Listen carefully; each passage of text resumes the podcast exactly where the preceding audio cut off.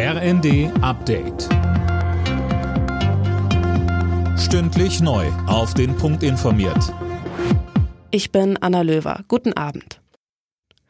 Nur einen Tag nach der Einigung über Getreidelieferungen sind in der Ukraine offenbar Raketen im Hafen von Odessa eingeschlagen. Aus Kiew heißt es, dass der Hafen genau dort getroffen wurde, wo offensichtlich Getreide war. Unabhängig bestätigt es das noch nicht. Russlands Präsident Putin habe der UNO und der Türkei ins Gesicht gespuckt, hieß es von ukrainischer Seite. Die UNO und die Türkei hatten in der kritischen Frage um die blockierten Getreideexporte zwischen Kiew und Moskau vermittelt. Die Affenpocken breiten sich immer weiter aus. Daher hat die Weltgesundheitsorganisation nun einen weltweiten Gesundheitsnotstand ausgerufen. In über 70 Ländern wurden Fälle registriert. Die WHO-Entscheidung soll die Regierungen der betroffenen Länder dazu bringen, Maßnahmen im Kampf gegen die Affenpocken umzusetzen. In der Debatte um ein Ende der Corona-Isolationspflicht stellt sich Bundesgesundheitsminister Lauterbach gegen Kassenärztechef Gassen.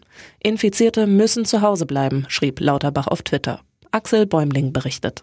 Lauterbach befürchtet, dass ohne die Isolationspflicht für Infizierte nicht nur die Fallzahlen noch mehr steigen, sondern der Arbeitsplatz selbst zum Sicherheitsrisiko wird. Lauterbach reagierte damit auf ein Zeitungsinterview mit Kassenärztechef Gassen. Der hatte dabei ein Ende aller Isolations- und Quarantänevorgaben gefordert. Nur wer sich tatsächlich auch krank fühlt, sollte zu Hause bleiben, meint Gassen.